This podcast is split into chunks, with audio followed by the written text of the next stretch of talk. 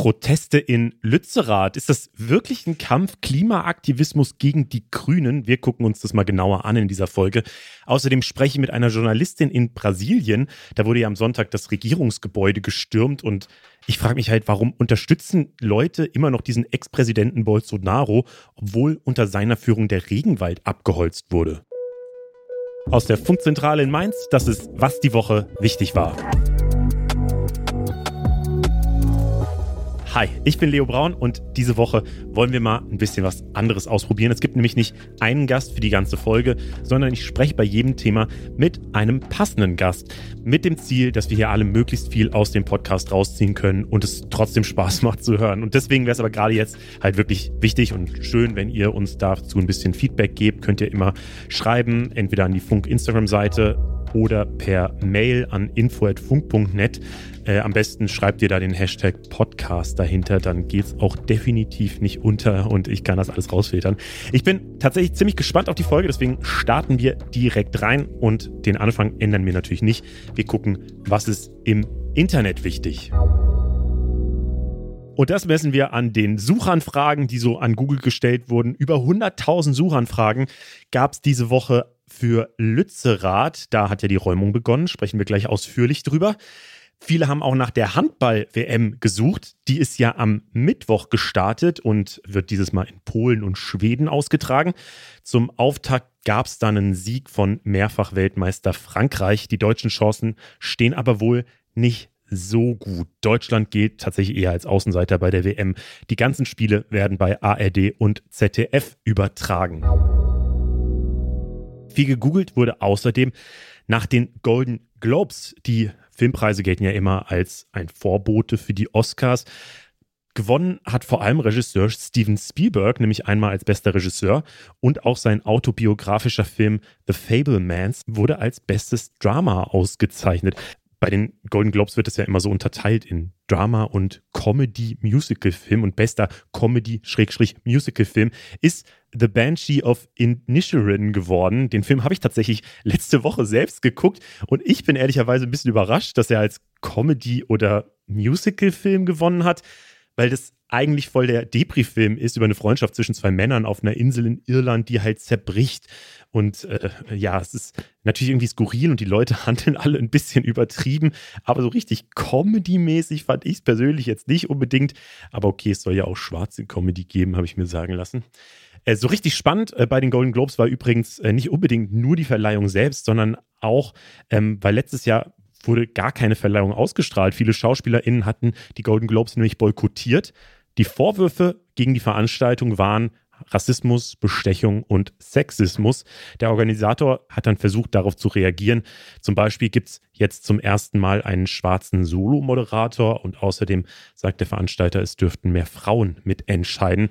Offenbar hat das die Stars besänftigt. Immerhin gibt es jetzt tatsächlich wieder diese Verleihung. Jo, das waren schon die Suchanfragen. Und damit haben wir natürlich auch wieder ein paar Pokale zu vergeben. Erstmal der Tweet der Woche geht an Norbert Röttgen von der CDU. Er hat tatsächlich den erfolgreichsten deutschen Tweet der Woche gepostet. Und zwar, weil er einer der wenigen ist, die weiterhin auf den Iran schauen. Aus den meisten Headlines und Insta-Stories ist das Thema ja in den letzten Wochen verschwunden. In dem Tweet sagt Röttgen jetzt, Zitat, heute Nacht wurden wieder zwei junge Männer hingerichtet. Hashtag Mohammad Hosseini und Mohammad Mehdi Karami. Deutschland und EU müssen endlich damit beginnen, entschlossen zu handeln, um die 19.000 weiteren Gefangenen zu schützen. Die Bundesregierung muss dem Regime klarmachen, dass es rote Linien überschreitet. Zitat Ende.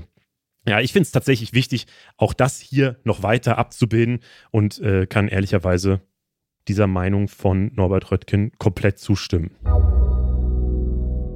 der schwachsinnigste Online-Trend des neuen Jahres sind für mich Live-Battles auf TikTok. Die gibt es tatsächlich schon länger, waren aber in den letzten Tagen nochmal besonders im Fokus, weil Montana Black, also einer der einflussreichsten Livestreamer Deutschlands, mit am Start ist jetzt. Und das um das mal kurz zu erklären, in Live-Battles treten zwei Leute auf TikTok gegeneinander an und müssen letztlich im Stream möglichst viele Spenden von Zuschauern bekommen. Montana Black wurden zum Beispiel direkt mehrere tausend Euro gespendet. Deswegen gehen jetzt manche davon aus, dass das den Trend nochmal verstärken wird. Gleichzeitig gibt es aber auch schon eine Diskussion, zum Beispiel bei YouTubern, äh, um dieses ganze Thema. Einige wirklich größere Influencer betteln nämlich sehr, sehr würdelos nach dem Geld um diese Battles zu gewinnen. Und ja, wenn sie dieses Battle verlieren, müssen sie nämlich irgendwelche Strafen machen, die sie sich vorher ausgedacht haben. Zum Beispiel sich wie ein Hund verhalten oder sich selbst schlagen und so weiter. Also es ist wirklich, wirklich, wirklich unangenehm zum Zuschauen. Und deswegen, ja, ich, ich vermute, so viele von euch haben das nicht mitgekriegt und sind nicht in diesen TikTok-Kreisen unterwegs, aber ich finde es trotzdem auch mal wichtig zu schauen, was in manchen Ecken des Internets so alles abgeht. Der vielleicht Verlierer der Woche ist Christian Lindner. Gegen den Finanzminister der FDP gibt es nämlich Korruptionsvorwürfe. Letztes Jahr im Oktober hatte er anscheinend einen höheren Privatkredit bekommen, kurz nachdem er bei einem Werbevideo von der BB Bank mitgemacht hatte. Es geht um 2,8 Millionen Euro, 1,6 Millionen davon sollen für seine Villa in Berlin draufgehen. Er bestreitet, dass er für diesen Kredit von seiner Stellung als Finanzminister profitiert hat. Aber es wirkt schon wie ein komischer Zufall, dass er eben diesen, diesen sehr guten Kredit bekommen hat und äh, davor eben so Werbung, ein Werbevideo für diese Bank gemacht hat. Das ist so die Kritik. Jetzt will die Generalstaatsanwaltschaft in Berlin die Korruptionsvorwürfe prüfen und schauen, ob sie gegen ihn ermitteln. Normalerweise kann gegen MinisterInnen gar nicht so leicht strafrechtlich ermittelt werden, weil die ja so eine Immunität genießen. Aber die könnte die Staatsanwaltschaft in dem Fall aufheben. Da schauen wir in den nächsten Wochen auf jeden Fall noch weiter drauf. Und wir haben noch eine kleine Good News zum Wochenende. Das Ozonloch zum Beispiel über der Antarktis schrumpft und könnte sich bis 2026 komplett erholt haben. Das schätzen UN-ExpertInnen. Das liegt daran, dass wir weniger FCKW-Schadstoffe in die Luft schleusen. Und ich habe mir sagen lassen, dass in den 80ern, also 1980ern, diese FCKW-Sache so ein riesengroßes Thema war, weil das wohl bei Kühlschränken, in Haarsprays und so weiter drin war und das dann tatsächlich 1985 einfach verboten wurde und sich jetzt zeigt, das war gar nicht so schlecht offenbar, dass es verboten wurde, äh, weil sich diese Ozonschicht jetzt äh, langsam wieder zurückbildet. Und sie ist halt wichtig, weil sie die Erde vor zu starken Sonnenstrahlen schützt. Und ohne diese Ozonschicht würden wir eben auf der Erde einfach gar nicht mehr leben können. Egal aus welcher Richtung man drauf guckt, es ist eine gute News für uns alle. Und damit gehen wir mal zu den Themen, wo wir ein bisschen tiefer gehen. Klimaaktivistinnen kämpfen gegen die Grünen. Das ist zumindest gerade so die Situation in NRW, wenn man es ganz grob zusammenfassen will. Und zwar geht es natürlich um das Dorf Lützerath in der Nähe von Köln. Das wird hier gerade geräumt, weil unter dem Dorf jede Menge Braunkohle liegt und der Energiekonzern RWE hat sich alle Gebäude in diesem Ort gekauft, will die jetzt platt machen, um eben an diese Kohle ranzukommen.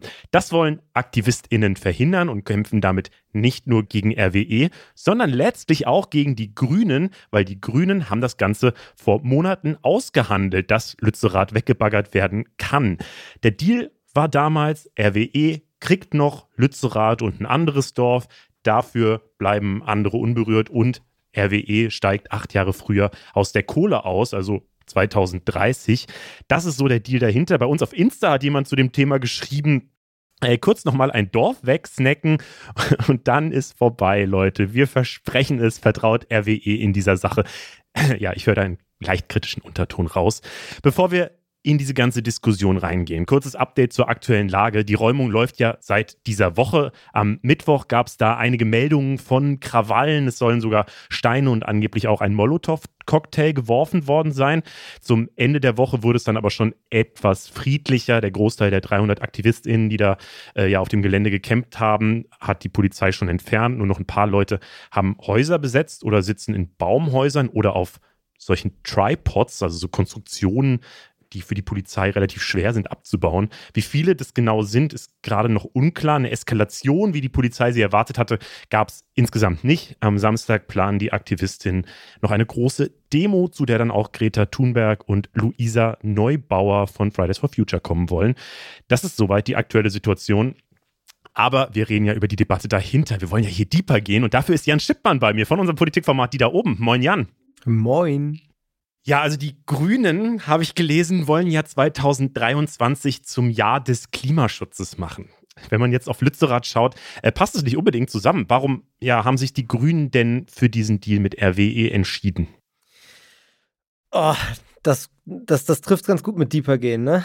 Ähm, und zwar wir, wir, sehen ja alle, dass es eine, eine sehr schwierige Situation ist. Äh, auf der einen Seite mit dem Klimaschutz, auf der anderen mit der ähm, Energiekrise, mit der Versorgungssicherheit. Auch gerade im, im, letzten Jahr ging es ja um, um Horrorszenarien, was passiert, wenn wir kein, kein Gas mehr aus Russland kriegen. Ähm, fliegt uns die Gesellschaft um die Ohren. Und das sind ja alles Dinge, die im letzten Jahr sehr vermehrt diskutiert worden sind. Und ähm, dann ist du hast ja schon da hm, was, was skizziert. Es gibt diesen Deal. Man muss an erster Stelle sagen, Lützerath, da gibt es jede Menge Gerichtsurteile. Durch alle Instanzen ist das Ding äh, geklagt worden und RWE hat ein Recht darauf. Das ist halt die, die äh, juristische Position. Ich bin kein Jurist, ich kann da recht schwierig Sachen hinterfragen, was man da dran mhm. machen könnte oder nicht machen könnte. Aber es geht halt darum, dass Lützerath ähm, abgebaggert werden darf, andere Dörfer nicht. Andere Dörfer, in denen übrigens auch zum Teil noch Leute wohnen, beziehungsweise die noch bewohnt sein sollen. Da gibt es jede Menge Facetten. Auf der einen Seite halt, dass das äh, NRW ähm, früher aussteigt, nicht 38, sondern 30. Auf der anderen Seite dürfen gewisse ähm, Braunkohlekraftwerksblöcke noch länger laufen. Das ist halt so ein Hin und Her gewesen. Und für die Grünen sieht das natürlich irgendwie schwierig aus. Und ähm, Jetzt gibt es diverse Studien, braucht man die Kohle von Lützerath, braucht man sie nicht. Ähm, mhm. Das sind sehr, sehr unterschiedliche Aussagen. RWE und die Landesregierung sagt, wir brauchen die Kohle. Ähm, andere Studien, unter anderem vom DIW, ähm, vom Deutschen Institut für Wirtschaftsforschung, gibt es eine, die sagt, nee, ähm, brauchen wir nicht. Äh, es ist schwierig. Ja, über die äh, ganze Situation, also ob man die Kohle braucht oder nicht, das war so letzte Woche unsere große Fragestellung. Diesmal will ich tatsächlich nochmal mehr auf diese Situation oder diese Spannung zwischen Grünen und Aktivistinnen gehen, weil es ja schon irgendwie was Besonderes ist, ne? dass äh, Klimaschutzaktivistinnen da letztlich, und ich glaube, man kann das schon so zusammenfassen, gegen die Grüne Partei an sich kämpft. Und sogar Leute aus der grünen Jugend äh, finden ja diesen Kompromiss ganz schlimm, obwohl der von den Grünen verhandelt wurde. Also da ist ein großer Konflikt in der eigenen Partei. Ich glaube, diesen Konflikt gab es ja bei den Grünen auch schon immer. Es gab ja immer diese Fundis und die Realos, also die Leute, die so fundamental den Klimaschutz oder die Umwelt äh, schützen wollten und äh, gar keine Kompromisse dafür eingehen wollten und eben diese realpolitische Seite, die gesagt hat, ja, wir müssen aber auch regieren und lieber ein bisschen besser machen, als äh, dann gar nicht regieren zu können, weil man keine Kompromisse eingeht. Ich glaube, so kann man das sagen. Ähm, heißt es jetzt, dass diese realpolitische Seite eigentlich gewonnen hat? Ja, es ist halt super schwierig. Der, der, der Deal ist ja auch, der, der geschlossen wurde, innerhalb der Grünen halt äh, sehr, sehr kontrovers gesehen. Es gab ja sogar einen Antrag ähm, äh, letzten Oktober, wenn ich es richtig im Kopf habe, ähm, über ein Moratorium, äh, wo die, die Hälfte, fast die Hälfte der, der Grünen dafür gestimmt haben. Also es ist knapp gescheitert. Ähm, so ein Räumungsmoratorium quasi.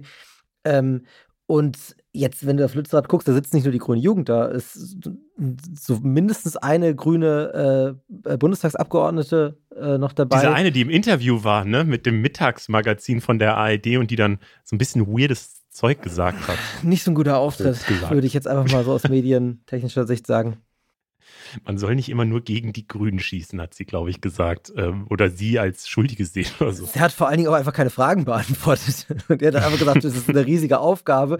Und der, der Moderator wollte halt einfach die andere Dinge wissen. So, aber das ist ja, das am Rande. Aber was heißt denn das jetzt? Also brauchst dann eine neue grüne Partei, die dann wirklich äh, ja, für Paris, das Paris-Abkommen einsteht und dieses 1,5 Grad Ziel nicht am Verhandlungstisch mit RWE am Ende sein lässt? Also ich finde es halt einfach super schwierig, weil auf der einen Seite haben wir natürlich die Grünen, die sagen, die Klimakatastrophe ist das krasseste, was jemals passiert. Äh, wir müssen da mit voller Kraftanstrengung rangehen, was ich aus meinem Wissensstand so unterschreiben würde. Ähm, auf der anderen ja. Seite gibt es die Grünen, die sagen, ja, aber das ist halt ja, die haben halt ein Recht drauf. Ähm, ja, können wir jetzt auch nichts machen. Da müssen wir jetzt, aber es ist halt Recht und Gesetz. Also das ist, es stimmt wahrscheinlich beides, aber man mhm. sieht halt einfach diese, diese, diese schwierige Situation, in der sich die Partei da befindet. Aber wird die Partei an dieser Frage zerreißen, glaubst du? Nein. glaube ich nicht. Okay. Ja, ich, ich finde diesen Konflikt total schwierig selber auch, weil ich meine, wir sind halt ein Rechtsstaat und wenn ein Vertrag geschlossen wurde und irgendwie Kompromisse gefunden werden und das so funktioniert halt Demokratie, dass man, dem, dass man irgendwie Kompromisse finden muss, ähm, dann ist das erstmal richtig, finde ich, und an Verträge muss man sich halt halten. So.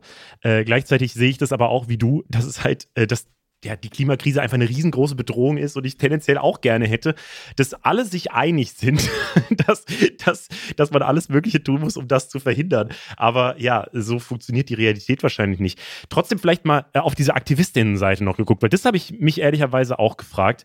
Hm, die versucht es ja, also gerade Fridays for Future versucht es ja gerade zuzuspitzen, als würde sich an Lützerath die Frage entscheiden, ob die 1,5 Grad am Ende eingehalten werden oder nicht, was glaube ich schon eine sehr, sehr mutige Zuspitzung ist, die man wahrscheinlich so nicht halten können wird, nehme ich jetzt mal an, ohne das selber nachgerechnet zu haben. Weil ich meine, am Ende, wenn Kohle gebraucht wird, solange es Kohlekraftwerke gibt, und die brauchen wir ja nun mal in Deutschland gerade noch, ähm, braucht man halt auch Kohle. Und ob die dann aus Lützerath kommt oder ob man die aus dem Ausland importiert, macht wahrscheinlich gar nicht so viel Unterschied. Kann man das so zusammenfassen erstmal, bevor ich die Frage stelle? Ja, also mit, mit ich, ich, ich sehe es genauso. Ich, ich, ich habe jetzt hier keinen Zettel und einen Stift, der sagt irgendwie, irgendwie so und so viel brauchen wir noch, so und so viel äh, können wir verfeuern, dürfen wir verfeuern, müssen wir verfeuern. Ähm, es ist natürlich ein Faktor, wenn man sagt, okay, ähm, wenn das gefördert wird und verbrannt wird, obwohl man das nicht hätte tun müssen, dass es ja einfach um Profitinteressen geht, dann ist es ein Problem. So, diese sind mhm. viele Millionen Tonnen Kohle, die da unter Lützerath liegen. Ähm, und jetzt, man muss ja auch sagen, dass die Prognosen, was hätte passieren können, irgendwie, wie viel Gasknappheit wir haben, ähm, als auch ein paar Rechnungen aufgestellt worden sind, auch so gar nicht eingetreten sind. Also die Situation, nicht zuletzt durch einen sehr warmen Winter, sind gar nicht so worst-case-mäßig eingetreten. Das heißt, da muss man sicherlich einige Rechnungen auch nochmal anstellen und man geht ja oftmals halt einfach auch von einem Worst-Case-Szenario aus, damit man für alle, ähm, für alle Aufgaben gewappnet ist ich finde, ist aber bei, bei Lützerath halt irgendwie in puncto äh, Aktivismus super schwierig, dass es das so getan wird, dass es um dieses Dorf per se geht. Es ist halt einfach dieses, dass, dass es eine Organisation geht, die heißt irgendwie Lützerath lebt oder so oder Lützerath bleibt. Es haben, als es, als noch Menschen in Lützerath gewohnt haben, rund 100 Leute da gewohnt. Das ist, mittlerweile wohnt da niemand mehr. Das ist halt wirklich ein, ein du, wenn du da mit, mit dem Auto vorbeifahren würdest, dann würdest du da nichts drüber denken. Das würdest du denken, oh, dann ein paar Häuser. So, das ist halt einfach, mhm. ähm, es, es, klingt so, als würde da irgendwie jetzt gerade Bullabü abgebaggert werden, indem wir jetzt glücklich Tausende von Menschen leben. Das ist halt einfach nicht der Fall. Und ich glaube, dass das halt auch so ein bisschen das, ähm, wenn man sich nicht mit der, mit der Sachlage auseinandersetzt, auch Leuten ziemlich auf die Nerven gehen kann, wenn die ganze Zeit von diesem blöden Dorf sag ich mal so, geredet wird, dass die Leute sagen, ja, was, soll, was interessiert mich das denn, dass da so ein Dorf wegkommt? Aber dass da halt der Hintergrund, dass, dass halt einfach diese Millionen Tonnen Kohle darunter liegen, die vielleicht, nochmal die Einschränkung, ich weiß nicht, was gebraucht wird, ähm, zu, also ja, nicht, nicht zu Unrecht, aber halt einfach ja, ungebraucht abgebaggert werden, nur für aus Profitinteresse. Das tritt dadurch so ein bisschen in den Hintergrund so und ähm, ich finde, die Kommunikation ist da auch nicht gerade so klug. Mhm. Man kann ja, glaube ich, zusammenfassen, dass Lützerath ein Symbol ist am Ende so. Man, man kann es, also so wie äh, der Hambacher Forst ein Symbol war, wo ja äh, für Hambi gekämpft wurde und äh, am Ende tatsächlich die Aktivistinnenseite auch gewonnen hat, versucht man dasselbe jetzt, glaube ich, auch mit Lützerath. Und deswegen gibt es auch Lützi und äh, Leute also, äh, machen da, also es wird ja so ein bisschen ähnlich aufgebaut, die ganze Situation. Und jetzt muss man sich halt, glaube ich, fragen, als Zuschauer, äh, wie bewertet man dieses Symbol? Zum Beispiel Habeck sagt ja, es ist kein besonders gutes Symbol, wie du jetzt ja auch sagst. Es sind halt ein paar Häuser, wo keiner mehr drin wohnt. Wofür kämpft man da eigentlich? Ähm, ja, was ich mich dabei dann frage, ist, wie viele Leute glaubst du gehen denn da noch mit? Oder macht sich da nicht auch Fridays for Future gerade so ein bisschen unglaubwürdig mit der ganzen Nummer? Wenn sie das eben so krass zuspitzen auf, äh, auf diese Sache, dass da jetzt die 1,5 Grad äh, verhandelt werden. Weil ich habe so das Gefühl in den letzten Monaten, ich meine, klar, die Leute sind immer noch für Klimaschutz in Deutschland und finden das ein super wichtiges Thema, aber äh, diese Aktivistengruppen haben nicht mehr so viel Zustimmung, glaube ich, auch wegen ähm, der letzten Generation mit den umstritteneren Aktionen. Oder bin ich dazu pessimistisch? Ja, ich glaube, das geht, haut in die Kerbe, was ich eben meinte. Irgendwie, also, ich meine, kennst du einen der Namen von den fünf Dörfern, die jetzt durch den Deal bestehen bleiben können? Nee. Eben, ich habe sie eben noch gelesen, ich habe alle wieder vergessen. Ähm, also, das ist halt einfach schon sehr, sehr zugespitzt halt irgendwie als und als Symbol finde ich das halt einfach auch schwierig, weil das halt einfach, du hättest jeden anderen Namen äh, auch irgendwie abfeiern können, weiß ich nicht.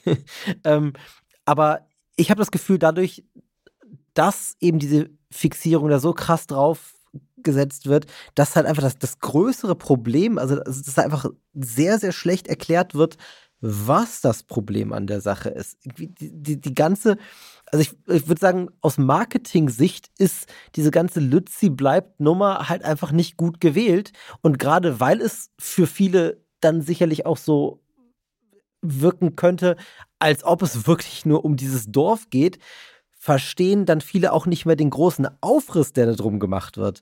Und äh, da sind wir auch wieder bei äh, hier bei der letzten Generation. Da ist es ja ähnlich, dass Leute irgendwie nicht so ganz verstehen, ähm, was das eigentlich in der Intensität soll. Insbesondere wenn dann halt irgendwie als Ziele, ähm, jetzt bei der letzten Generation, beispielsweise irgendwie ein 9-Euro-Ticket und ein Tempolimit ausgerufen werden, wo eigentlich noch gar nicht so wirklich äh, der, der große globale Nutzen äh, A bestätigt und B äh, ja teilweise sogar auch ja durch Studien gar nicht ja, belegt ist. Hm, ich habe da noch Clara Hinrichs im Ohr, also die, ich glaube, Sprecherin von der letzten Generation, die bei Anne Will mal saß und Anne Will dann auch so kritisiert hat, yo, macht doch mal bessere Aktionen. ist doch blöd, wenn ihr euch da an die Straße festklebt und so. Und äh, Clara Hinrichs halt meinte, ja, welche denn? Also, was sollen wir denn machen, damit wir Aufmerksamkeit bekommen? Wenn Sie eine gute Idee haben, dann sagen Sie die mal. Und ehrlicherweise, ich weiß nicht, vielleicht gibt es auch einfach keine andere Option mehr, in, den, in die Medien zu kommen als Klimaaktivisten, weil sich eh alle einig sind, es müsste mehr passieren.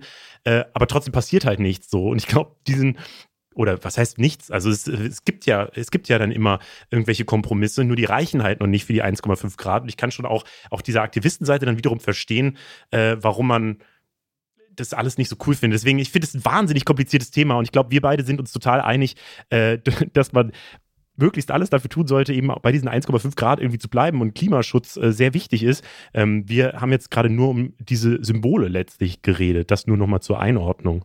Ich würde das Thema jetzt mal abhaken. Ich glaube, man hat den Konflikt äh, ganz gut verstanden. Danke dir, Jan, dass du das nochmal äh, so durchdiskutiert hast mit mir. Kein Problem, sehr gern. Und damit gehen wir mal weiter und zwar ins Ausland. Wir gucken nach Brasilien. Ich weiß nicht, wie ihr das mitgekriegt habt, aber ich wurde am Sonntagabend voll von diesen Bildern überrascht. Eine riesige Menschenmenge in diesen gelb-grünen Shirts, die in Brasilien das Regierungsviertel gestürmt haben. Tausende Menschen haben da das Gebäude verwüstet, haben zwischendurch für ein paar Stunden sogar das Kongressgebäude unter ihre Kontrolle gebracht. Das hat alles sehr an diesen Sturm aufs US-Kapitol vor zwei Jahren erinnert. Damals waren es ja die Trump-Supporter, diesmal waren es Anhänger vom sogenannten Tropical Trump, wie ihn manche nennen, der ehemalige Präsident Jair Bolsonaro aus Brasilien. Auch er ist Rechtspopulist. Auch er hat die Wahl verloren und auch bei ihm wurde lange Zeit spekuliert, ob er dieses Wahlergebnis akzeptieren würde. Stattdessen hat er sehr viele Zweifel in den letzten Wochen und Monaten am politischen System und an der Demokratie an sich gesät und so. Und das ist so die Ausgangssituation, wo dann diese Bilder entstanden sind. Wir gucken mal, wie das Ganze vor Ort aussieht und was die Bolsonaro-Anhänger eigentlich wollen, weil das verstehe ich nicht. Vor allem, weil die ja damit jemanden unterstützen, der kein Problem damit hat, wenn der Regenwald abgeholzt wird. Zumindest sieht es hier aus dieser deutschen Perspektive so aus. Äh, Dafür rede ich mit der Brasilien-Korrespondentin Paula Kersten aus dem ARD-Studio in Rio de Janeiro. Moin, Paula, schön, dass es klappt. Moin, Leo, freut mich auch. Äh, lass uns das Ganze mal langsam aufrollen. Ich habe ja gerade schon gesagt, mich hat es total überrascht, weil ich ehrlicherweise dachte, die Wahl ist ja jetzt einfach schon durch. So, das war ja irgendwann im Oktober oder so. Äh, hat es dich auch überrascht? Mich persönlich hat das ehrlich gesagt auch überrascht, auch, ähm, auch wenn diese Ausschreitung ja auch so ein bisschen mit Ankündigung kam. Also ähm, schon für den Tag der Amtseinführung von Lula hatten ja ähm, rechte Anhänger von Bolsonaro beziehungsweise extreme Anhänger von Bolsonaro ähm, zu Protesten aufgerufen, da ist es dann ruhig geblieben. Und auch diese Ausschreitung jetzt, die kam so ein bisschen mit Ankündigung, kann man fast sagen. Und zwar hatten mhm. sich ähm, Anhänger von dem rechtsextremen Ex-Präsidenten Bolsonaro in Chatgruppen organisiert nach dem Tag der Amtseinführung, also nach dem 1. Januar. Mhm. Und da sollen sie brasilianischen Medienberichten zufolge zum Beispiel zur Machtübernahme aufgerufen oder zum Krieg aufgerufen haben. Also schon ziemlich heftig. Ähm, und das war auch einigen Menschen vor Ort bekannt. Und dass es dann trotzdem so weit kommen konnte, ähm, ja, das ist was, was jetzt auch äh, hier in Brasilien ganz viele Menschen beschäftigt. Mhm, das heißt, das waren auch wahrscheinlich Telegram-Gruppen, oder? Telegram, WhatsApp, ähm, verschiedene Chatkanäle so, sollen das gewesen sein. Okay, und ist es denn, weil jetzt wird ja so sehr klar irgendwie die Schuld auf Bolsonaro geschoben. Kann man das denn so sagen oder hat sich da auch eine Eigendynamik bei seinen Supportern irgendwie äh, breit gemacht? Da hat sich sicher auch eine Eigendynamik breit gemacht. Also ich habe ähm, jetzt im Nachgang dieser Proteste, dieser Ausschreitung, kann man ja sagen, mit verschiedenen Expertinnen und Experten gesprochen und ähm, die sehen natürlich auch eine ganz große Mitschuld bei Bolsonaro, weil er halt eben jahrelang Fake News verbreitet hat, äh, jahrelang ja, die Demokratie äh, verbal beschossen hat, untergraben hat. Also auch diese, ähm, diese Erzählung vom Wahlbetrug hat sich ja in die Köpfe vieler Anhängerinnen und Anhänger eingebrannt. Ähm, insofern hat er da schon auch viel mit beigetragen zu dem, was da jetzt passiert ist am Sonntag.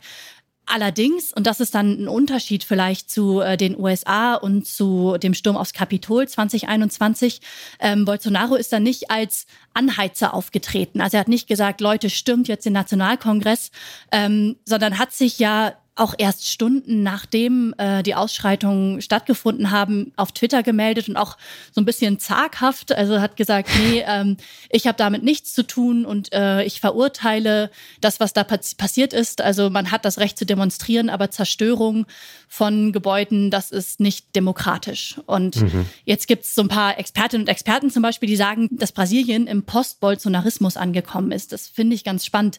Die sagen, ähm, dass sich diese Bewegung so ein bisschen losgelöst hat von ihrer Führungsfigur und zahlenmäßig eher abnimmt, aber dass diese wenigen Menschen immer radikaler werden und auch immer gewaltbereiter. Mhm, krass. Was ich besonders heftig fand, was ich jetzt so dazu gelesen habe, ist, dass das ja auch, also dass es da ja auch Unterstützer in den Sicherheitsbehörden selber gibt. Wie groß ist denn dieser Einfluss dieser Bolsonaro-Crew irgendwie auf die Sicherheitsbehörden?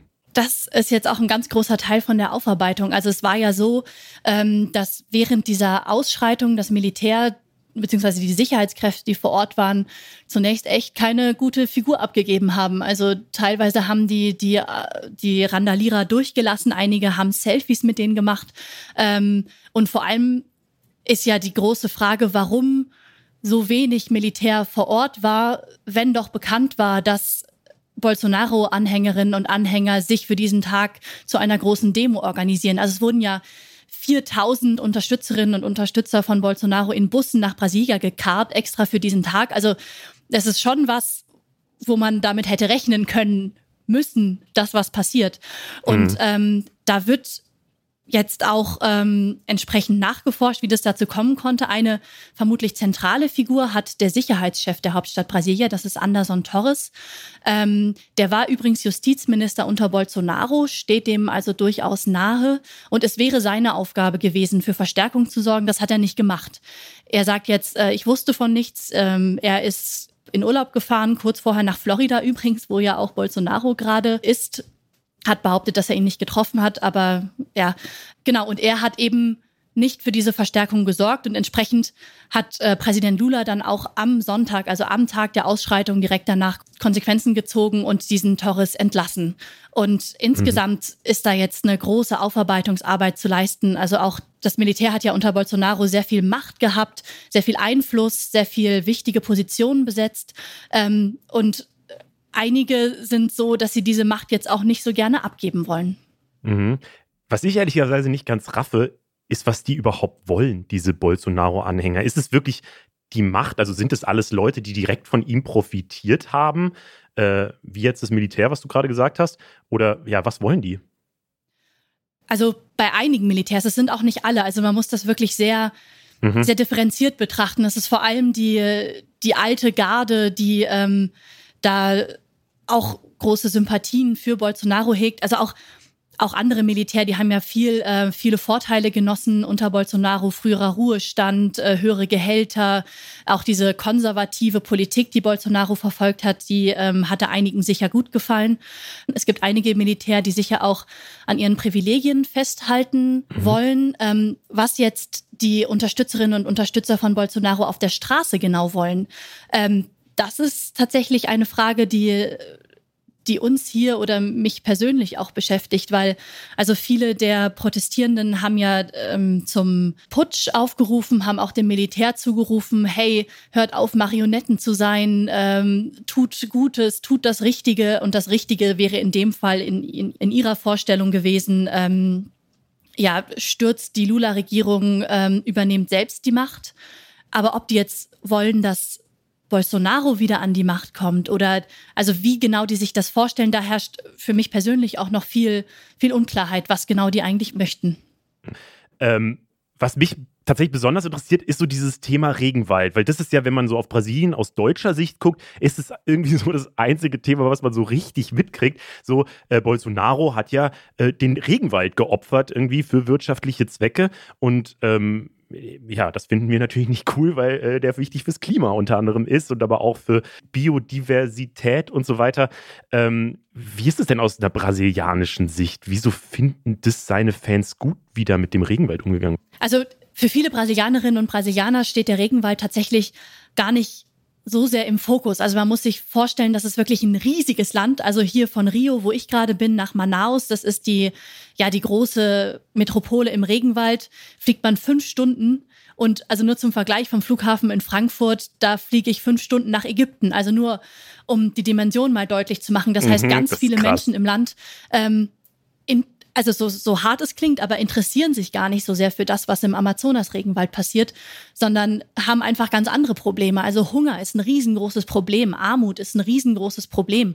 Also auch hier in Rio, wenn ich zur Arbeit gehe, also die Straßen sind voll von Menschen, die einfach keine Perspektive haben, also die wirklich andere Probleme haben, als, ähm, ja, als sich um den um die Abholzung des Regenwaldes zu kümmern. Und einige Menschen haben da unter Bolsonaro sicher von profitiert. Also natürlich Landwirte, die Sojaanbauer ganz stark. Ähm, aber das ist halt dann auf Gesamtbrasilien betrachtet eine relativ kleine Gruppe. Und auch jetzt in der ganzen Diskussion um Bolsonaro und auch in den Forderungen der, der Anhängerinnen und Anhänger, das, was hier so laut wird, da geht es gar nicht so sehr um den Regenwald. Also das ist dann wirklich mhm. eher, die Wahl war falsch, wir, wir, erkennen das Wahlergebnis nicht an, wir wurden, wir wurden betrogen und ähm, genau, also einfach, dass sie, dass sie Lula als Präsidenten nicht anerkennen.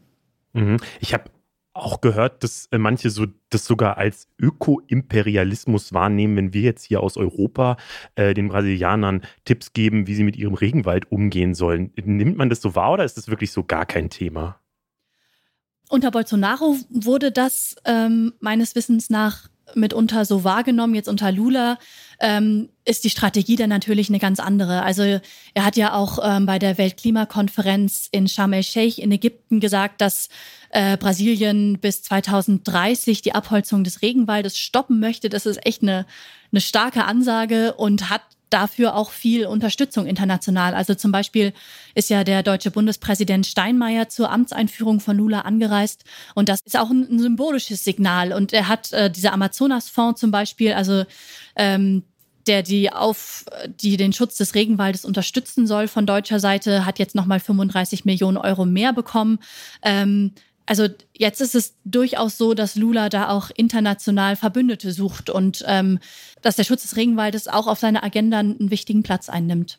Mhm. Wobei diese Agenda ja wahrscheinlich auch relativ lang ist. Du hast ja schon gesagt, Armut ist irgendwie ein Riesenthema. Ich glaube auch Sicherheit ist ja ein Riesenthema. Ich habe letztes Jahr einen Spanischsprachkurs gemacht und da waren, also es war in Spanien und äh, da waren auch relativ viele Leute aus Brasilien, die ja da Portugiesisch sprechen und die nach Spanien kommen sind, um halt Spanisch zu lernen. Äh, was sehr unfair ist, übrigens, weil es sehr leicht ist, Portugiesisch sprechende Menschen Spanisch zu lernen, im Vergleich zu mir, äh, der gar keinen Plan davon hat. Aber egal, darum soll es gar nicht gehen. Ähm, aber die haben auf jeden Fall auch so natürlich auch von ihrem Land erzählt. Die meisten äh, kamen auch entweder aus Rio de Janeiro oder aus Sao Paulo und äh, meinten eben, ja, dass Sicherheit für die einfach ein ultra großes Thema ist und die sich deswegen gar nicht so sehr um Klimaschutz oder so Gedanken machen, weil sie halt ständig äh, Sorgen haben müssen, dass sie erschossen werden, wenn sie in die falschen Viertel äh, von Sao Paulo gehen zum Beispiel äh, was ich halt, ja, einfach irgendwie super heftig finde. Und da kann ich dann auch irgendwie verstehen, dass wenn es wirklich äh, ja, um, um so, so fundamentale Sicherheitsfragen geht, dass man dann so diese langfristige Perspektive ein bisschen kürzer kommen lässt. Deswegen so die Frage vielleicht zum Abschluss, was kann denn Lula überhaupt tun? Der versucht ja offensichtlich jetzt viele Sachen in Angriff zu nehmen, aber glaubst du, der wird es schaffen? Das ist zumindest die Hoffnung von, von ganz vielen hier im Land. Und er hat ja auch, ähm, also ne, jetzt äh, das, was am Sonntag passiert ist, das wird sicher seiner Politik auch nochmal eine neue Richtung geben müssen. Also zum Beispiel hat ähm, ein Experte, mit dem ich gesprochen habe, gesagt, dass die Reform des Militärs jetzt sicher eine größere Rolle spielen wird in Lulas Amtszeit, als er sich das vielleicht ursprünglich mal ausgemalt hatte. Ähm, seine großen Punkte war ja die Versöhnung des Landes. Also es war ja, ist ja durch die Jahre unter Bolsonaro stark gespalten und Lulas Ziel war halt, ein Präsident für alle zu sein, für alle Brasilianerinnen und Brasilianer. Und sein zweites großes Ziel war ähm, ja die, die Bekämpfung des Hungers. Und jetzt muss man schauen, wie wie gut er da seine ursprünglichen Ziele verfolgen kann. Aber er hat, also jetzt zum Beispiel, wenn wir ähm, auf den Regenwaldschutz zu sprechen kommen, hat er schon ähm, auch einige ganz konkrete Dinge ähm, veranlasst. Also zum Beispiel gibt es jetzt ein neues Ministerium ähm, zum Schutz der indigenen Bevölkerung. Und da erhoffen sich auch ganz viele, dass neue indigene Schutzgebiete im Amazonas ausgewiesen werden. Und diese indigenen Schutzgebiete, die spielen auch eine ganz zentrale Rolle im Schutz des Regenwaldes. Cool, ja, dann vielen Dank für die ganzen Einordnungen, Paula. Ja, sehr gerne. Das war's mit Brasilien und ja, dann gehen wir jetzt mal weiter zu noch ein bisschen Klatsch und Tratsch von den Royals. Ja, also ehrlich gesagt, mich nervt es ja ein kleines bisschen, in welcher Frequenz wir in Deutschland über das britische Königshaus reden müssen. Ich dachte ehrlich gesagt, wir hätten uns irgendwann mal gesellschaftlich darauf geeinigt, dass wir die Monarchie insgesamt nicht so feiern. Aber naja, also es geht natürlich jetzt um Prince Harry. Der ist mit Meghan Markle zusammen, so viel habe ich mitgekriegt. Die beiden haben vor zwei Jahren mit dem Königshaus gebrochen, sind dann in die USA gezogen und ja, beschweren sich seitdem relativ offen über das Königshaus und über die britischen Trash-Zeitungen. Und weil Harry das so doof findet, dass alle über seinen Gossip reden, hat er jetzt ein Buch rausgebracht, in dem er die intimsten Details einfach selber ausplaudert. Und irgendwie weiß ich nicht, ich gucke das so von der Seite an und merke so, irgendwie teilen sich gerade alle möglichen Leute, die ich auch für seriöse Journalisten und Journalistinnen halte, in zwei Teams auf. Die einen finden seine Kritik sinnvoll und manche sagen, der will ja nur Geld machen und ist insgesamt einfach durch. Ich habe keine Ahnung davon, deswegen gehöre ich keinem dieser Teams an, aber Barrett aus unserem Podcast-Team hat sich die ganze Nummer äh, angeschaut und wir haben ausgemacht, dass sie versuchen soll, mich zu überzeugen, dass das vielleicht doch irgendwie relevant ist und wir da auf jeden Fall drauf gucken können. Mal gucken, ob das klappt. Erstmal, hi Barrett. Hallo Leo. Und schön, dass du endlich mal im echten Gespräch hier bist und nicht nur in den Infoblöcken. Ja, ich freue mich auch voll. ähm, dann fangen wir mal mit dem Buch an. Was steht denn da jetzt genau drin? Also so richtig neu sind vor allem ziemlich persönliche Details in dem Buch. Also viele Geschichten, die kennt man schon, was ich aber zum Beispiel direkt am Anfang voll spannend finde, ist der Titel von dem Buch. Der heißt ja Spare, also auf äh, Deutsch sowas wie Reserve. Und das soll eine Anspielung darauf sein, dass Charles ihn als Zweitgeborenen halt immer so genannt hat. Also sozusagen den Reservereifen für William, den Erstgeborenen. Ähm, das finde ich auf jeden Fall an sich schon recht aussagekräftig. Ansonsten sind es total viele so Kleinigkeiten. Zum Beispiel William und Harry haben sich angeblich mal wegen dem Streit um Meghan fast geprügelt. William und Harry hätten Charles gebeten, Camilla nicht zu heiraten, nachdem Diana gestorben ist. Und äh, eine erstaunlich große Rolle nimmt auch Harrys Penis ein, den er nämlich immer liebevoll als seinen Todger beschreibt, was man auf Deutsch mit Liebesspeer übersetzen könnte, was mir persönlich sehr unangenehm ist. das habe sogar ich mitgekriegt. So diese Sachen sind dann äh, an mir auch vorbeigeflogen irgendwo auf ja, TikTok und Twitter. Genau. Und was dann auch noch sehr viel Aufruhr erregt hat, ist ähm, die Geschichte darüber, dass er darüber schreibt, dass er ja auch in Afghanistan zweimal im Einsatz war und dort insgesamt ja. 25 Taliban-Kämpfer getötet hat. Das ist an sich auch eine Nachricht, die ist gar nicht neu, die weiß man schon länger. Er spricht da auch relativ ausführlich im Buch drüber. Das Problem ist aber, dass äh, das ziemlich aus dem Kontext gerissen wurde und sehr viele Medien einfach nur darüber berichtet haben, dass er damit angegeben hat, irgendwie 25 Leute getötet zu haben und dass er sie einfach nur als Schachfiguren betrachtet hat. Und äh, das stimmt aber so alles gar nicht so richtig. Er schreibt sogar eigentlich ziemlich kritisch darüber, wie sehr er halt beim Militär auch gelernt hat, so die Leute zu entmenschlichen, um sie eben töten zu können. Hat sogar dazu geführt, dass die Taliban sich selbst dazu geäußert haben, was ich ziemlich krass fand. Das Ganze ist aber so ein bisschen aus dem Kontext gerissen worden und das hat auch sehr viel damit zu tun, dass es ja diesen aus Versehen Vorabverkauf in Spanien schon gab. Eigentlich war der Veröffentlichungstermin erst am 10. Januar. In Spanien gab es aber irgendein Missverständnis und das Buch wurde in manchen Läden aus Versehen schon am 5. Januar kurz verkauft. Dadurch sind dann ziemlich viel zugespitzte Schlagzeilen in den Umlauf gekommen und es hat danach leider nicht mehr so gut funktioniert, die noch äh, einzuordnen und vielleicht noch so ein bisschen zu entschärfen. Und das ist eigentlich auch so mit das größte Problem rund um diese Veröffentlichung, glaube ich. Mhm. Aber war das wirklich ein Miss Missgeschick, dass das da im spanischen Buchladen stand? Oder war das am Ende auch eine PR-Masche? Mm, ich glaube, also ich weiß es nicht, man weiß es auch nicht. Zumindest habe ich nichts darüber rausfinden können. Ich glaube nicht, dass es eine PR-Masche war, weil das wäre wirklich richtig unglücklich gewesen für ihn. Okay. Und er selbst ist jetzt ja auch noch in sehr vielen begleitenden TV-Interviews aufgetreten. Und da versucht er auch gerade, glaube ich, so ein bisschen das alles wieder einzufangen und äußert sich zum Beispiel ja auch nochmal da, äh, dazu, dass er sagt, dass das total missverstanden wurde, gerade diese Geschichte mit den Taliban-Kämpfern. Deswegen glaube ich nicht, dass das PR war. Aber über seine PR-Beratung können wir vielleicht auch gleich noch ein bisschen sprechen, weil da bin ich mir auch nicht ganz sicher, wie gut er da beraten ist. Aber insgesamt kann man sagen, dass es halt ziemlich viele intime Details sind, wo die man vielleicht auch nicht unbedingt hätte wissen wollen.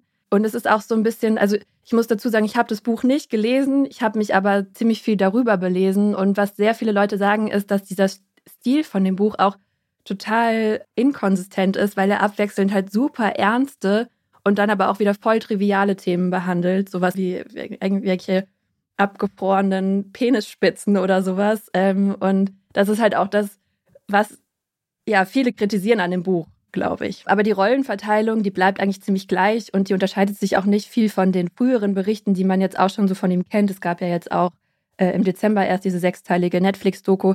Also sein Bruder und sein Vater sind die Systemtreuen, die Königsgemahlin Camilla ist die berechnende Stiefmutter, die angeblich sogar Infos über ihn an die Presse verkauft hat. Äh, die britische Presse grundsätzlich ist der Ernstfeind und dann gibt es halt noch Drogen als Möglichkeit, vor sich selbst und dem ganzen Laden bzw. die Institution zu fliehen aber das ist nicht neu. Ja, und vor allem, dass die britische Presse der Erzfeind ist, ehrlich gesagt. Ähm, was man da so hört, was es da so für, also wirklich ja Trash-Medien gibt, so die wirklich Bullshit äh, schreiben und die wirklich gerade über diese Royal-Thematik äh, so komisch berichten, äh, das, das kriege ich sogar mit und das finde ich auch richtig ekelhaft, ehrlich gesagt. Aber ja, okay, also das sind jetzt so die Inhalte dieses Buches. Das ist aber dann meiner Meinung nach trotzdem erstmal klingt das alles wie halt so klassische Gossip-Geschichten. Dann ist jetzt nochmal dieses große Drama halt dabei. Warum ist es denn relevant für uns? Also was kann man denn da vielleicht daraus lernen oder was steckt dahinter? Also für mich decken da zwei Sachen drin. Die Presse ist auf jeden Fall die zweite Sache, zu der ich auch gleich noch kommen will. Okay. Aber vorher erstmal, ich finde, also, und du hast es ja selber schon gesagt, die britische Monarchie und vor allem auch die Kolonialgeschichte sollte man auf jeden Fall kritisch sehen. Es ist ein super verstaubtes und veraltetes System, das man hinterfragen muss. Und da fängt für mich aber auch eigentlich schon an. Also Thema Monarchie ist für mich das Erste, weil also für mich, die der ganzen Sache eigentlich total kritisch gegenübersteht, ist halt das Größte eigentlich die Hoffnung, dass er damit dieses ganze Konzept irgendwie ins Wanken bringen kann und meinetwegen dann auch mit solchen dreckigen Details. Also da geht es mir dann auch gar nicht so sehr darum, ob das jetzt gut oder schlecht geschrieben ist, aber es ist ja schon so, dass er da einfach sehr viele Geschichten erzählt darüber, wie unmenschlich dieses System ist, wie sehr man darunter leidet. Gleichzeitig reflektiert er aber auch seine eigenen Privilegien ziemlich wenig, was, glaube ich, jedem Normalsterblichen beim Lesen dann auch irgendwie auffällt. Und äh, das deswegen ist so ein bisschen meine Hoffnung, dass es einfach ein schlechtes Licht auf die Monarchie wirft und dass man sie deshalb vielleicht am Ende äh, hinterfragen könnte. Weil mhm. ich habe mir jetzt zur Vorbereitung auch nochmal diese Doku angeschaut und die war wirklich langweilig eigentlich. Und ich habe mich halt dann gefragt, warum mich das trotzdem interessiert. Und ich bin so zu dem Punkt gekommen, ich finde es nur spannend, weil alles so verboten ist. Und dieses System, diese ganze Monarchie, die hat ja eigentlich wirklich nur noch einen repräsentativen Nutzen. Diese Familie könnte auch jede andere Familie sein. und die muss sich an absolut nicht mehr zeitgemäße Regeln halten. Also zum Beispiel erzählt er in einem Interview eine Anekdote, dass er ähm, vor seiner Hochzeit die Queen um Erlaubnis fragen musste, ob er bei seiner Hochzeit ein Bart tragen darf. Also es ist wirklich absurd, so an welche Formalien die sich da noch halten müssen.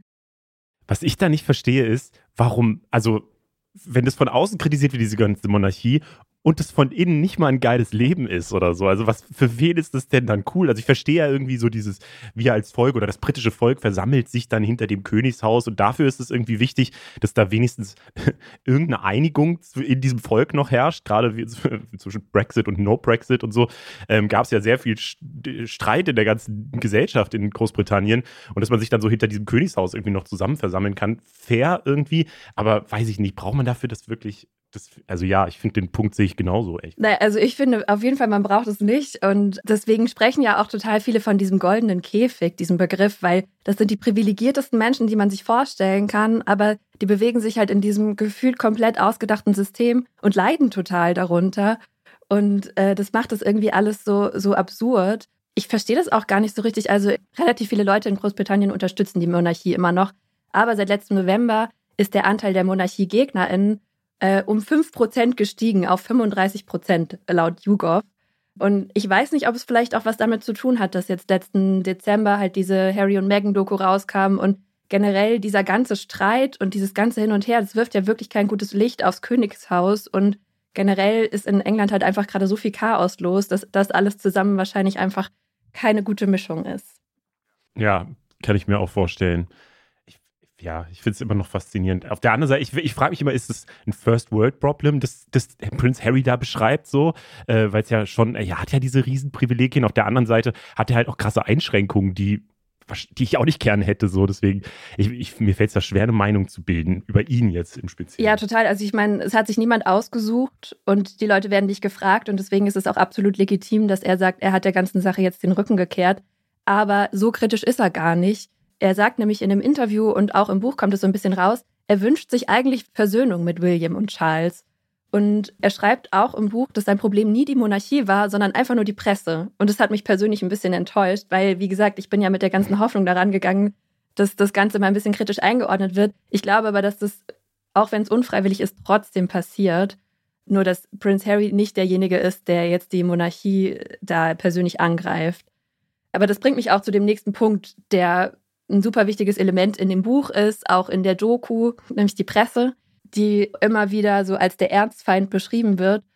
Und viele sagen deswegen jetzt auch, dass das Buch einfach so ein Versuch der Selbstermächtigung wäre gegen die Presse und vor allem gegen die Boulevardpresse und dass das jetzt so ein bisschen, ja, so eine Art Rachefeldzug sei. Weil man muss schon sagen, also die Presse hat ihn wirklich jahrelang auf dem Kieker und seit Megan noch dazugekommen ist wirklich noch mehr. Also es ist wirklich auch wirklich, wirklich schlimm, was da so alles über die geschrieben wurde. Und ich kann es auch verstehen. Also ich glaube, man kann sich das nicht vorstellen, wie das ist, im Rampenlicht aufzuwachsen, immer wieder auf der Flucht vor der Presse zu sein. Und diese Paparazzi waren ja selbst bis zum Tod von Diana ziemlich omnipräsent. Man geht ja sogar davon aus, dass dieses Auto, in dem sie gestorben ist, von Paparazzis gejagt wurde oder dass sie zumindest davor wegfahren wollten. Also dass deshalb die Presse für ihn der Erzfeind ist, das kann ich auch total verstehen. Gleichzeitig ist es aber halt auch so, dass er die Presse natürlich jetzt auch total viel füttert mit diesen ganzen Details und den zum Teil ja auch wirklich intimen Geschichten. Aber die Royals hatten einfach immer schon auch so eine super ambivalente Beziehung zu der Presse. Also Diana hat ja auch schon diese Enthüllungsinterviews gegeben. Charles hat auch seine Tagebücher sogar freigegeben, um daraus Memoiren zu machen und sowas. Also mhm. die sind sich da auch irgendwie gefühlt nicht ganz einig und ich habe auch das Gefühl, die haben einfach auch ziemlich schlechte Medienkompetenz zum Teil. Das dann da halt oft einfach auch immer wieder was draus gemacht wird, was sie so nicht geplant haben. Aber wie ist denn dein Fazit oder dein Gefühl jetzt äh, nach der ganzen Recherche so? Tut er sich mit, der, mit diesem Buch einen Gefallen? Also ein ziemlich starkes Argument, was ich immer wieder in der Vorbereitung gelesen habe, ist dieses, er hat sich das Leben in diesem goldenen Käfig nicht ausgesucht und deswegen ist es jetzt auch seine Entscheidung, welchen Weg er da rausgeht. Und dem stimme ich grundsätzlich erstmal zu, deswegen will ich das jetzt gar nicht so be- oder verurteilen. Ich habe versucht, es zu Ende zu denken und ich krieg's nicht hin. Also es ist super widersprüchlich. Er beschwert sich total viel über William und Charles und wünscht sich gleichzeitig Versöhnung. Er hasst die Presse und plaudert gleichzeitig genauso viele Details aus. Also ich weiß nicht, wie sehr das als Selbstermächtigung funktioniert, weil ich verstehe, dass er endlich mal seine Geschichte erzählen will, weil sonst wird immer nur über ihn erzählt. Aber man sieht halt auch jetzt wieder, dass die Presse durch die Zuspitzung und die krassen Überschriften am Ende eh draus macht, was sie will. Und deswegen glaube ich, dieser Rachefeldzug gegen die Boulevardpresse einfach nicht funktionieren kann. Also zu seiner Beliebtheit kann man auf jeden Fall sagen, die ist gesunken in Großbritannien. 64 Prozent haben ein negatives Bild von ihm. Das ist auf jeden Fall rekordtief. Und generell ist die mhm. britische Presse auch eher kritisch Harry gegenüber. In der USA ist die Tendenz aber ein bisschen positiver und verständnisvoller, so wenn man so sich durch die Artikel klickt. Und äh, es gibt einen äh, Journalist, der in Großbritannien lebt und es analysiert hat und der sagt, er glaubt, dass halt in Großbritannien viele vor allem die Privilegien der Royals ähm, sehen und deswegen nicht verstehen, dass er sich jetzt einfach so viel beschwert. Und in den USA steht für viele halt diese Debatte äh, rund um den Rassismus gegenüber Meghan im Vordergrund, wo mehr Leute damit relaten können. Und das finde ich auf jeden Fall eine spannende Analyse. Aber ich frage mich auch wirklich, mhm. wie gut er PR-mäßig beraten wird, weil er wirkt in den Interviews total abgeklärt und als hätte er wirklich sehr viel Therapie gemacht und gleichzeitig widerspricht er sich aber mit allem, was er tut. Und das hat mich persönlich zu dem Fazit gezogen, dass es vermutlich aufs Geld hinausläuft, egal welche Form von Aufmerksamkeit, weil die jetzt einfach eine Marke aus sich selbst gemacht haben. Mit Netflix sind auch noch mehrere Formate geplant und der Netflix-Deal insgesamt soll über 110 Millionen Dollar gebracht haben. Megan hat einen Podcast auf Spotify, schreibt ein Kinderbuch und so. Das ist jetzt einfach deren Geschäftsmodell. Und die werden ja jetzt auch vom Palast nicht mehr finanziell unterstützt und die müssen aber zum Beispiel auch jetzt für ihre eigenen Sicherheitskosten aufkommen und allein für den Personenschutz müssen die, habe ich gelesen, drei bis vier Millionen Dollar im Jahr ausgeben. Das muss man natürlich auch irgendwie erstmal wieder reinbekommen. Ähm, mhm. Und ich glaube, es funktioniert. Also das Buch wurde ähm, am ersten Tag, da wurden 1,4 Millionen Exemplare verkauft. Das ist ein Rekord für den Verlag. Also wenn es nur das ist, dann funktioniert es auf jeden Fall. Crazy. Das Schöne an diesem ganzen Thema ist ja, man muss sich auch einfach gar keine Meinung bilden, weil ähm, also ja, ich finde, es hat schon ein paar so gesellschaftspolitische Aspekte, aber für mich, mein persönliches Leben hat es keine Auswirkungen äh, auf eine Art. Das ist schon mal irgendwie das Schöne. Aber vielen Dank dir, Berit. Sehr gerne. Für die Zusammenfassung. Jo, und das waren damit die großen Themen für diese Woche. Schreibt uns gerne, wie ihr diese etwas andere Folge findet, ähm, wie ihr das Konzept macht. Wir werden da auf jeden Fall noch einige Anpassungen machen in den nächsten Folgen, glaube ich. Aber das ist auch ganz normal und das ist ein bisschen unser Job, hier immer mal wieder Sachen auszuprobieren und äh, Sachen zu ändern. Deswegen, wie gesagt, schreibt uns gerne euer Feedback dazu.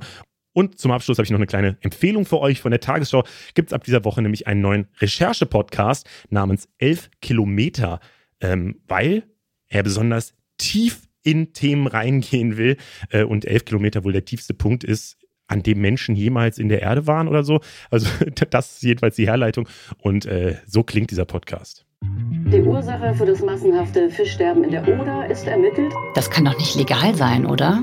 Und das ist halt so ein Moment, wo ich dachte, so jetzt habe ich eine fette Geschichte. ja. Hi, das hier ist 11KM, der Tagesschau-Podcast. Ich bin Viktoria Michalzack und ich tauche jeden Tag mit euch ab. Er sagt, er wollte sich ablenken und hat sich seinen MP3-Player rausgeholt. Und als er da gerade so die Stecker ins Ohr gesteckt hat, kommt plötzlich ein dumpfer, heftiger Knall. Und das ist eine Detonation. Die besten Journalistinnen und Journalisten der ARD bringen ihre Recherchen mit und zusammen durchleuchten wir in jeder Folge ein spannendes, aktuelles Thema. Täglich von Montag bis Freitag. Ist Ihnen das Schicksal der Völkerschau-Teilnehmer egal? Wir nehmen euch mit ins Geschehen und liefern euch neue Perspektiven. FKM ist kein schnelles News-Update und auch kein Laber-Podcast. Bei uns hört ihr Geschichten zum Weitererzählen, Recherchen, die bewegen, die Themen, die jetzt wichtig sind. Und dann recherchieren wir los. In aller Tiefe. Und fragen uns, warum gibt es da so eine merkwürdige Reaktion?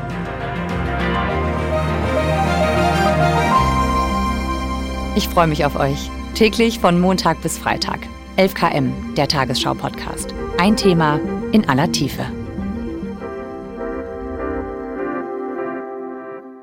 Jo, und damit danke an alle, die zugehört haben. Mein Name ist Leo Braun. Wir sind Funk. Funk ist ein Angebot von ARD und ZDF. Und wir haben als Infotiere diese Woche Capybaras. Ciao.